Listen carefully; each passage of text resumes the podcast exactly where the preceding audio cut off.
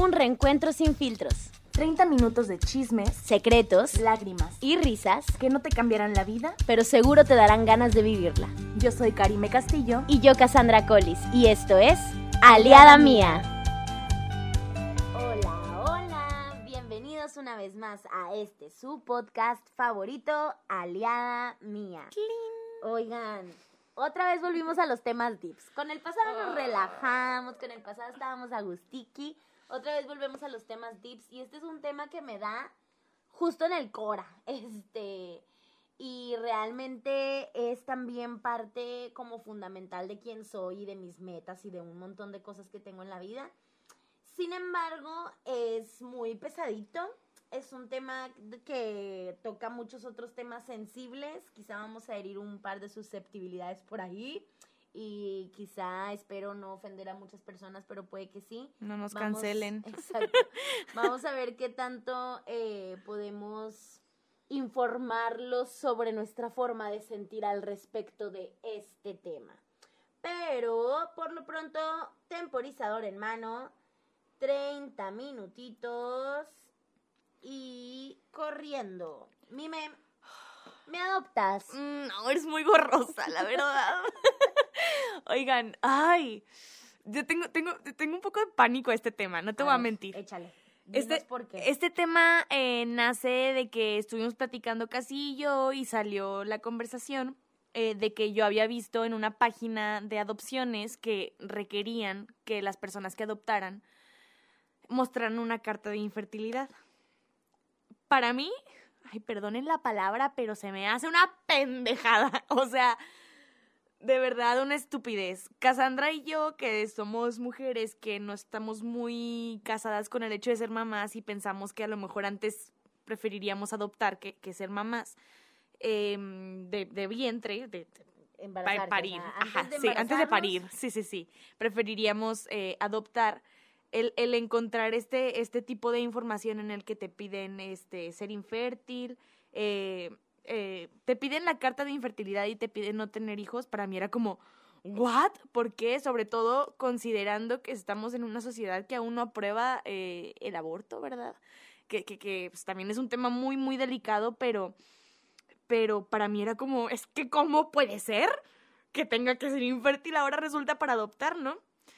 Eh, le platiqué esto casi y ya nos estuvimos informando como un poquito. Tampoco venimos aquí como hablar a lo estúpido, ¿verdad? tampoco nos Tampoco crean nos crean tanto, pero sí intentamos como informarnos, intentamos entender un poquito estas cosas. Ahorita, justo antes del capítulo estaba platicando con Cassandra. Em, encontré esta imagen que dice, ¿deseas adoptar? Principales requisitos para entrar a la lista de espera. Tener de 25 a 42 años de edad. Ese no se me hace tan descabellado. Creo que está ok. Tener 5 o más años de matrimonio. Contar con una carta de infertilidad y no tener hijos. Es, no voy a decir instituciones, no voy a decir nada, no voy a decir dónde la encontré, no voy a decir nada, pero sí, sí entré en un debate de, pues le estás quitando oportunidad a muchas personas que son fértiles y que quieren adoptar porque yo creo que es la cosa más humanitaria del mundo y es el mejor gesto que puedes tener, ¿no? Y entonces aquí debatimos un poquito antes de iniciar esto, más bien nos platicábamos un poco. Porque, miren, eh, en mi caso, eh, todo lo que tiene que ver con, con la orfandad y con la adopción es un tema que me pega muchísimo, porque en otra vida, o sea, en- de, eh, bajo otras circunstancias, si yo no hubiera tenido la cantidad de tíos, tías y a mis abuelos que se hicieran cargo de mí, yo pude haber llegado a quedar en una casa hogar, pude haber llegado a quedar en, en un orfanato. Y, y yo desde muy chica, gracias a Cris Morena y a muchas otras cosas, estuve como muy involucrada con qué es ser un niño que no tiene papás, ¿no? O sea, cómo tu vida impacta desde tan chiquito al no tener a tus papás. Yo a mi mamá la perdí de chica, a los 10 años, y entonces eso sí lo considero como que me, afectó de más el no tener a mi mamá en, en mi infancia, y sí fui pues una niña relativamente diferente a otras por la circunstancia en las que estaba viviendo. Sin embargo, nunca fui a dar a una casa hogar y nunca fui a dar a un orfanato porque estaba mi papá, porque tenía mis abuelos y tenía un montón de tíos que se podían hacer cargo de mí. Cuando muere mi papá, yo ya tenía 16, a punto de cumplir 17, entonces en realidad ya era más adolescente, seguía siendo menor de edad, todavía podría haber ido a dar a, a un orfanato o una casa hogar, pero eh, mis abuelos y mis tíos se hicieron cargo de mí, entonces no hubo ningún problema con eso y me afectó, o sea, sentimentalmente me afectó más que la de mi mamá porque era más consciente, pero socialmente y como en mi crecimiento y así me afectó un poco menos. Sin embargo, este tema de qué pasa con todos estos niños, o sea, yo siempre me preguntaba, ¿qué hubiera pasado si yo no hubiera tenido a nadie que se hiciera cargo de mí? Qué fuerte. ¿Qué hubiera pasado si yo no hubiera tenido tanta familia? O sea, neta, ¿qué hubiera pasado, no? Y entonces siempre me lo preguntaba y me lo volvía a preguntar y decía, tuve un chorro de suerte, tuve demasiada suerte y, y que, o sea, y soy una persona súper agradecida con toda mi familia y con todos los que estaban ahí para mí, porque en otras circunstancias de verdad mm, no sé qué hubiera pasado. Y a partir de ahí, eh, mi servicio social lo hice en una casa hogar. Siempre que podía, andaba con mi grupito de amigas que, que era más unida en ese entonces de vamos a ayudar de esta manera, vamos a ayudar de esta otra, íbamos y donábamos cosas a algunas casas hogares, me la pasaba investigando en, en internet como cosas de, de cómo poder ayudar a estas casas hogares y cómo hacerlas. Y ya lo había platicado antes, creo, mi sueño más grande de todos es abrir una especie de escuela que está basado en una serie de Cris Morena que le llamaría eh, Hogar Mágico, que la idea es que es una casa hogar slash escuela. Porque mi frustración más grande con, la, con los orfanatos y con las casas hogares es que es una especie de tienda, o sea, es como... Wow. Todos ustedes niños que no tienen papás van a tener que estar aquí mientras alguien los adopta, o sea, mientras llegan a tener una familia. Pero mientras nadie los adopta, entonces, ¿qué, qué soy? O sea, en lo que alguien me adopta, ¿qué soy? ¿Qué, o sea, porque no puedo ser un niño normal, porque muchos no pueden recibir una educación, o sea, no pueden ir a una escuela, reciben educación básica ahí mismo, según tengo entendido. Eh, tampoco sé cómo funcionan todas las asociaciones porque hay un montón de casas hogares y hay un montón de orfanatos en Monterrey, en todo México y en muchas partes del mundo y todas trabajan de maneras diferentes aunque no lo crean. Entonces es imposible generalizar al, al 100. Pero en la mayoría de los casos los niños reciben una educación muy básica, muy básica. si no es que nada, dentro de ahí pero no pueden ir a una escuela, no saben lo que es tener un uniforme, no saben lo que es este convivir con niños afuera de donde vives, o sea, los niños con los que conviven ahí tienen diferencias de edades increíbles y aprenden como a tener hermanos que a los que no pueden llamar hermanos. Cuando estuve eh, haciendo mi servicio social en una casa hogar, una de las cosas que más me impactaba era que a mí me, me avisaban con tiempo que yo no podía ser afectiva con los niños y que yo no les podía abrazar, no les podía dar regalos, eh, no me mm. dejaban entrar a darles clase, no sé, con celular o con reloj o con eh, cosas muy ostentosas, este, no me dejaban, eh, o sea, había muchas reglas que unas, que casi todas al principio yo estaba muy cerrada y muy negada y me daba mucho coraje. Y luego poco a poco terriblemente vas entendiendo el por qué existen todas estas reglas.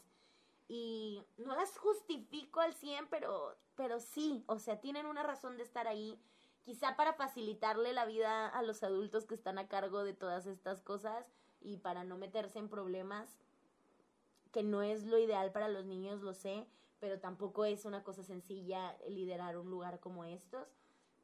Entonces aquí hay como ah, un montón de cosas que son frustraciones muy grandes para mí de este tema.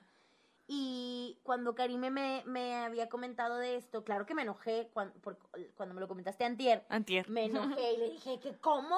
O sea, disculpa, ¿Cómo puede ser posible que habiendo tantos niños que no tienen la posibilidad de ser niños, de ser amados por una familia, de tener papás, de tener hermanos, de estar en una casa, de, o sea, que no tienen esta posibilidad de lo que yo vivía aún sin tener papás, pues me, me, mm, me frustraba mucho y decía, no, me, ¿por qué fregados lo vuelven más complicado? ¿Por qué tengo que estar casada para adoptar un niño? ¿Por qué tengo que ser infértil para adoptar un niño? O sea, a lo mejor yo no me quiero embarazar pero quiero, quiero poder darle la oportunidad a otro niño que no tiene Porque la no puedo tener hijos para adoptar a un, a un niño, ¿sabes? Este, es, son, cosas súper fuertes. una cosa muy fuerte. Y entonces, pues ahí quedó, ¿no? Y claro que estaba muy molesta. Hoy que estaba haciendo mi investigación para las recomendaciones, razón por la cual hice la pausa porque vamos a tener que mencionar el lugar porque es parte de mi recomendación. Ok. Eh, buscando las recomendaciones, una de las recomendaciones que yo les iba a hacer es un lugar que se llama Casa Cuna Conchita porque es un centro de adopción que existe aquí en Monterrey.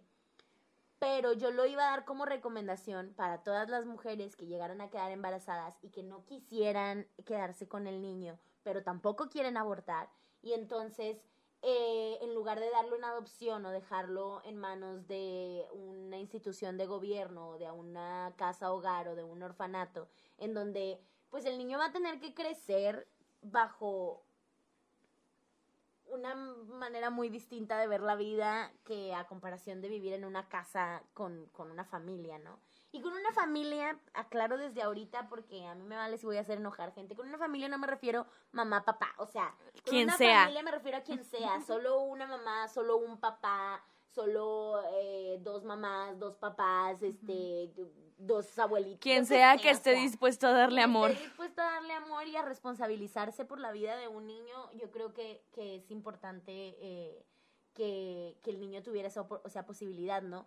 Entonces encontré este centro que es Casa Cuna Conchita, que es un lugar en el cual es como una especie de asociación para ayudar a todos los padres que no pueden tener hijos, todos los padres que son infértiles. Entonces, si yo y mi pareja nos damos cuenta de que no podemos tener hijos y de verdad queremos tener un hijo, podemos ir a esta asociación en donde ellos ayudan a mujeres embarazadas eh, que quieren dar en adopción a que desde el embarazo conozcan a la persona que va a adoptar a los niños, que tengan una comunicación entre ellos, eh, que incluso, o sea, que, que sea como una cosa muy planeada. es algo así como Mónica y Chandler adoptando en Friends.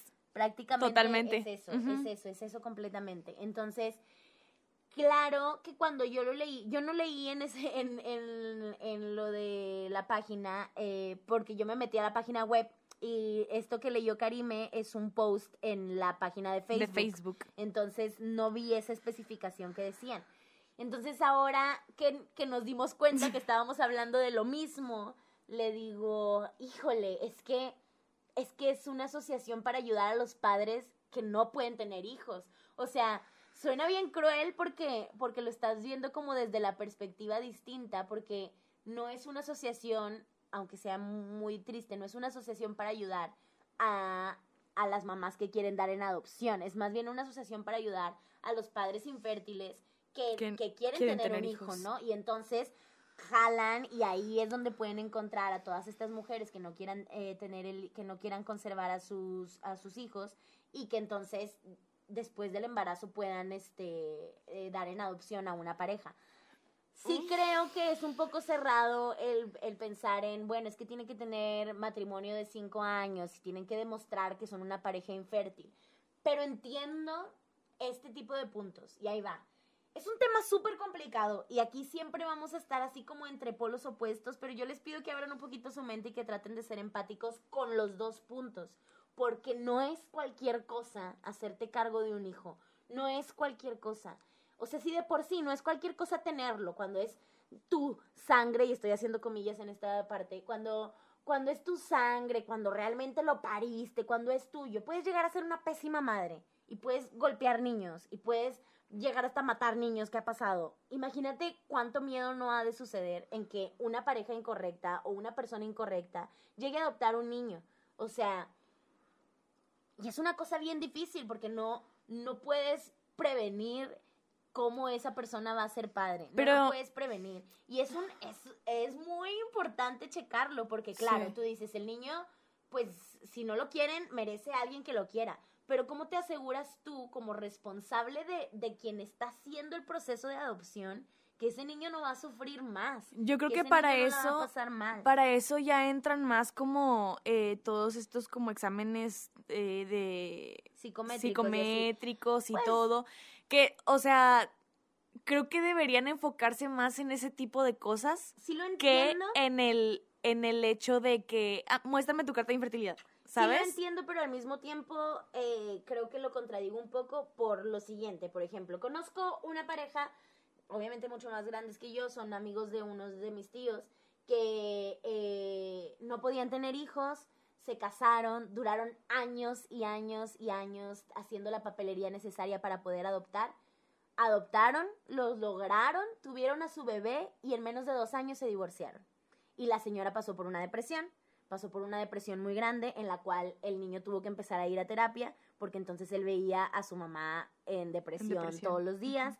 El papá se borró del, del, de la imagen, se borró de la familia y entonces ella tuvo que empezar a trabajar, cosa que ella no hacía porque mantenía en la casa él. Ella tuvo que empezar a trabajar, sus horarios cambiaron y entonces la atención que le prestaba al niño ya era distinta y tenía que contratar una niñera. Que ahora, todo este tipo de cosas no quiere decir que a todo mundo le va a pasar. Sin embargo, sucedió. O sea, es algo que, que me consta que pasó. Y es algo que de pronto entiendo ciertas como esto de tener cinco o más años casados, digo, pues es que claro, porque alguien puede venir en recién casados. Totalmente. Alguien puede venir en recién casados diciéndote que son la pareja más feliz del mundo, pero tú no sabes cómo van a ser dentro de tres, cuatro o cinco años, que ya se conozcan tanto que a lo mejor él es un golpeador.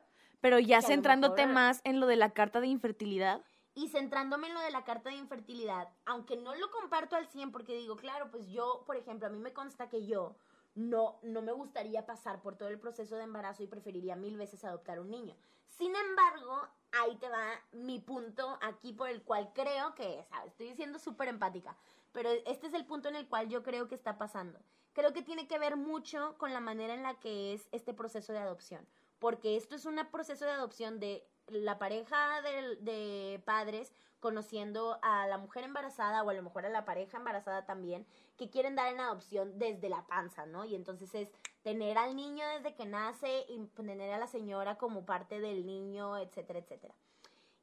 Sin embargo, yo en este instante pienso, si yo quiero adoptar, quiero adoptar a un niño que no tiene las posibilidades que yo tuve, o sea, quiero darle una vida a un niño que no, que no la tiene. No sé, no sé cómo explicarlo. O sea, le voy a dar casa a un niño que ahorita no tiene casa. Le voy a dar comida a un mejor alimento a un niño que ahorita sobrevive con lo que puede. Le voy a dar amor a un niño que ahorita no está recibiendo amor. Le voy a dar educación a un niño que ahorita no está recibiendo educación.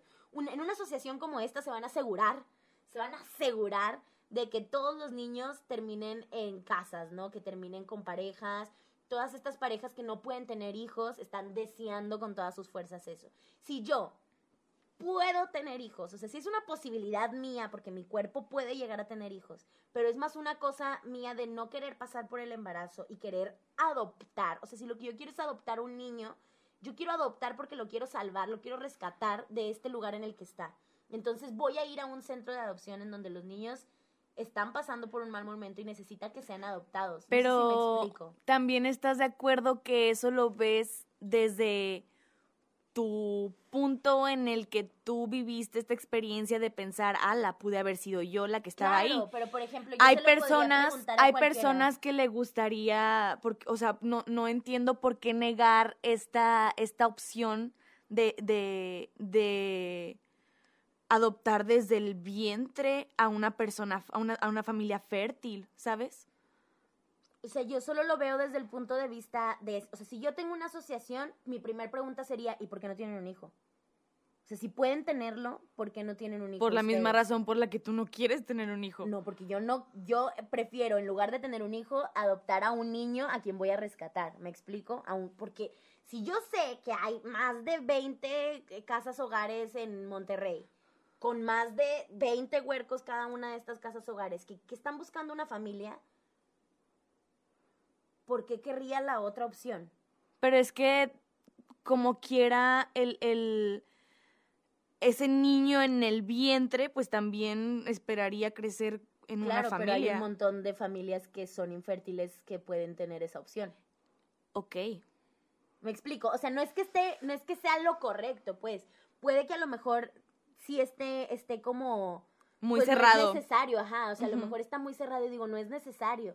Pero por eso a eso me refería con el punto de, pero es que es una asociación que está basada en eso, ¿no? O sea, es una asociación que está tratando de ayudar a los papás que son infértiles. Entonces, pues claro que su responsabilidad está en un, demuéstrame que no puedes tener hijos y que es la razón por la cual necesitas a este, o sea, quieres tener este bebé quieres tener este bebé porque tú no puedes tener hijos aunque los quieres, ¿me explico? Y entonces ahí hay muchas cosas, es que es, un tema bien complicado. ¡Qué difícil! Es un tema bien, bien, bien complicado. A ver, Cassandra, ¿por qué elegimos este tema? Porque pero lo, lo, pienso como, por eso digo, de que a lo mejor mucha gente va a decir de que no, pero ¿cómo? Y, y lo entiendo, lo entiendo, pero por eso les dije tanto y como de abrir mucho, mucho, mucho su panorama. Porque entonces, ¿qué hacen ustedes en el caso de ser la persona que está eh, en el proceso de adopción? No quien va a dar en adopción, ni tampoco quien va a adoptar, no. Ahora ponte en el lugar de quien está a cargo de la asociación. Y el día que te llegue a tocar, que tú das en adopción, o sea, haces la papelería de adopción de una mujer a una pareja y ese niño termina muerto, o ese niño termina maltratado, o ese niño termina en X o Y cosa, es responsabilidad tuya. O sea, aunque, aunque no sea tu culpa porque tú trataste de hacer todo lo posible, la responsabilidad va a seguir sobre tus hombros. Estás llevando sobre tus hombros la responsabilidad de la vida de alguien que no eres tú. O sea, si de por sí la paternidad es una responsabilidad, ay, perdón, una responsabilidad muy grande, el llevar bajo tus hombros el otorgar la responsabilidad a otras personas es muy pesado también. Y claro que vas a tratar de tomar las 80 millones de medidas posibles que, que encuentres, ¿no? O sea, hay, hay muchas cosas, digo, a lo mejor me va a salir un poquito de tema, pero es como para dar un ejemplo así rápido que se me ocurre. Hay muchas cosas en los colegios y en las escuelas con las que yo de pronto estoy como en desacuerdo y digo, de que ¿por qué no dejan que los niños hagan esto? ¿O por qué no dejan que los niños puedan X o Y cosa, ¿no? Y, y entonces me pongo en el lugar de la directora y digo, porque estoy tratando de evitar problemas. No quiere decir que porque eh, deje que todos los niños varones vengan con el cabello largo, quiere decir que sea malo. Sin embargo, estoy tratando de evitar un problema de que llegue un papá o una mamá de otro niño a quejarse porque esto, porque el otro. Y son tonterías, porque son tonterías porque dices, pero es que no tendría por qué definir el cabello largo del niño eh, nada, ¿no? Y a lo mejor tienes razón, y, a lo, y seguramente la tienes y a lo mejor poco a poco vamos a ir acercándonos como sociedad a un punto en el cual todos vamos a ser muchísimo más humanos y eso no nos va a importar, o sea, y eso nos va a importar un bledo realmente. Sin embargo, actualmente como está la situación, como responsable de tantos niños, necesito tomar la mayor cantidad de precauciones posibles para asegurarme de que voy a procurar su bienestar, no sé si me explico. Estaría súper interesante buscar casas de adopción ya con niños nacidos y buscar sus requisitos, ¿sabes? Porque... Son muchos. sí, sí, supongo que son demasiados. En muchos, son muy parecidos, en casi todos tienes que ser. Ahora, hay sus excepciones. Eh, justo un podcast de maternidad que yo escuchaba hace poquito, tuvieron una invitada que es actriz de Televisa, pero no recuerdo su nombre, que ella contaba su caso porque ella como mamá soltera pudo adoptar ya dos niños y uno de los niños que adoptó incluso tiene autismo. Entonces oh, era mucho más complicada esa, esa adopción. Sin embargo, ella luchó. Pudo, pudo adoptar como mamá soltera. Pudo adoptar como mamá soltera, pudo, pero no, no fue fácil. Es que no es fácil adoptar, pero aunque tengas, no, nunca. sí, o sea, aunque tengas la pareja heterosexual y tengas 10 años de casado, o sea, quién sabe si puedes adoptar o no. Eso es un, eso es un hecho, es, una, es, yo creo que es una de las razones por las que se pelea tanto también por el aborto, porque ni siquiera adoptar es, es, es, es una... No quiero decir facilidad porque sí tiene que ser algo complicado porque pues es, la vida de un niño, ¿no? O sea, totalmente. Pero desde el punto en el que no te dan las herramientas o no te... ya es como... Ay, ¿Cuántas adopciones hay en un año, no? Por eso, por eso a mí también de repente me estresaba esta típica frase que decían en cuanto al aborto, ¿no? De que es que, no sé, eh, porque siempre ponen los mismos ejemplos y entonces voy a poner los mismos aunque no esté de acuerdo por ninguna de las dos partes. Porque siempre las mujeres ponen, pues sí, pero ¿y si la niña fue violada? Ay, no, el típico ejemplo, lo de que, ay, pues que lo den adopción. Ay, o sea, los dos para el perro. O sea, uno, porque tienes que ir a los extremos. O sea, no importa, no tiene que haber sido violada. Si yo ahorita quedo embarazada y no lo quiero tener, tengo que poder tener la posibilidad de decir, no quiero no quiero tenerlo, ¿no? Totalmente. Ahora, yo sé que me meto con muchas cosas de religión en el cual ustedes creen que desde el momento en el que el pene toca la vagina ya es un hijo y ya es una vida y ya hay que cuidarla, lo, con lo cual no estoy de acuerdo, lo siento, pero incluso si ese fuera el caso y X o Y quisieras que la persona tuviera el niño, estás uno metiéndote en la vida de otra persona y dos, dos, estás dejando de lado la cosa más importante que es la vida de la criatura. O sea, tú te estás justificando en si abortas lo vas a matar y, se te hace una mejor solución tenerlo, y que sufra, maltrato, o que sufra pobreza, o que simplemente sea un niño no querido, no lo tienen que golpear para ser maltratado. O sea,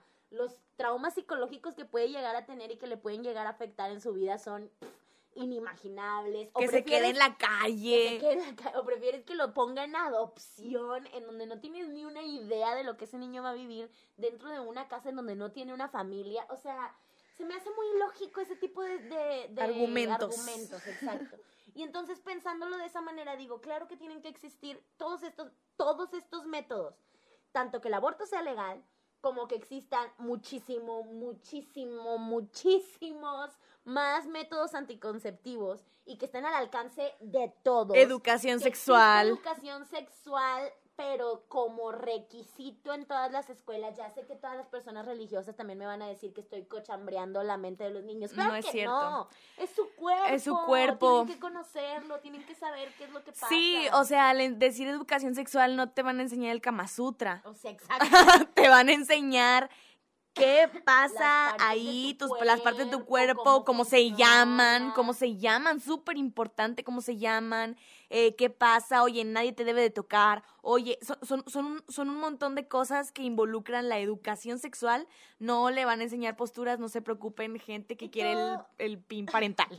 y todo ese tipo de cosas son súper necesarias, justo porque aquí quizá voy a entrar en otro tema muy, este eh, polémico. Venimos filosas. Pero es necesario, o sea, sí lo creo necesario decirlo. Eh, y es que la culpa no la tienen las instituciones de adopción en la manera en la que conllevan las cosas. La culpa la tenemos todos en el hecho de que existan niños que estén desprotegidos, tan desprotegidos que tuvieron que existir estos lugares como las casas hogares, como los orfanatos, en donde hay niños que tienen que llegar a estos lugares.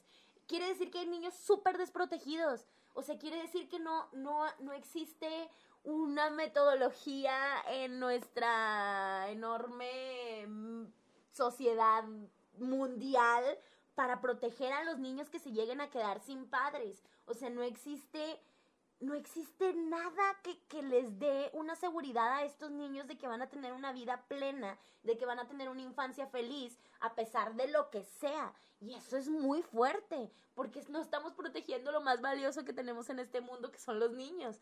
Entonces, creo que la culpa, la culpa no la tienen las instituciones, aunque nos pese mucho, porque a mí también me pesa y se los digo y se los recalco. Yo estuve ahí dentro y tuve muchos problemas con muchas de las personas que trabajaban ahí, porque no podía entender cómo era posible que fueran así de fríos y que no quisieran darle amor a los niños. ¿Qué otras reglas, aparte de no ir muy ostentosa y no darles regalos o amor o así, había más?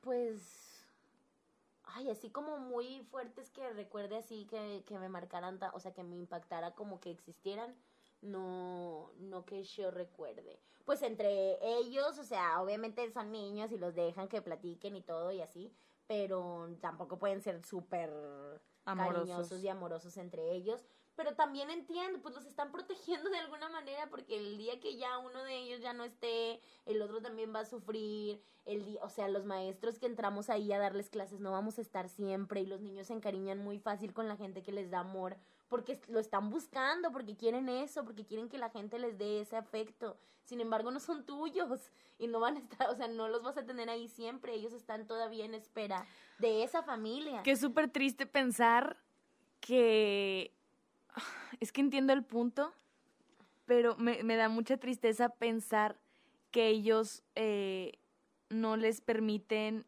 vivir como estas, estas, cuando un amigo se va, o, ¿sabes?